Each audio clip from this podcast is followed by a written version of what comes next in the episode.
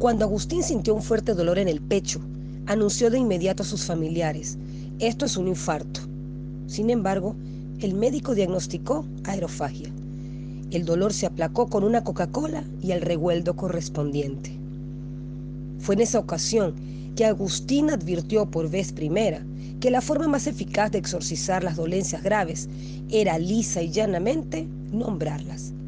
Solo así, agitando su nombre como la cruz ante el demonio, se conseguía que las enfermedades huyeran despavoridas.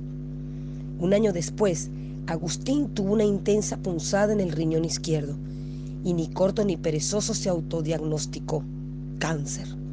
Pero era apenas un cálculo, sonoramente expulsado días más tarde tras varias infusiones de quebrapedra. Pasados ocho meses, el ramalazo fue en el vientre. Y como era previsible, Agustín no vaciló en augurarse. Oclusión intestinal. Era tan solo una indigestión, provocada por una consistente y gravosa paella. Y así fue ocurriendo en sucesivas ocasiones, con presuntos síntomas de hemiplegia, triquinosis, peritonitis, difteria, síndrome de inmunodeficiencia adquirida, meningitis. En todos los casos, el mero hecho de nombrar la anunciada dolencia tuvo el buscado efecto de exorcismo.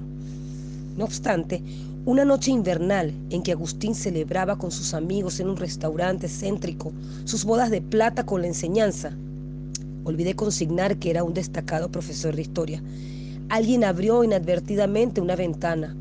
Se produjo una fuerte corriente de aire y Agustín estornudó compulsiva y estentoriamente.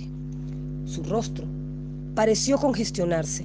Quiso echar mano a su pañuelo e intentó decir algo, pero de pronto su cabeza se inclinó hacia adelante. Para el estupor de todos los presentes, allí quedó Agustín, muerto de toda mortandad, y ello porque no tuvo tiempo de nombrar, exorcizándolo, su estornudo terminal.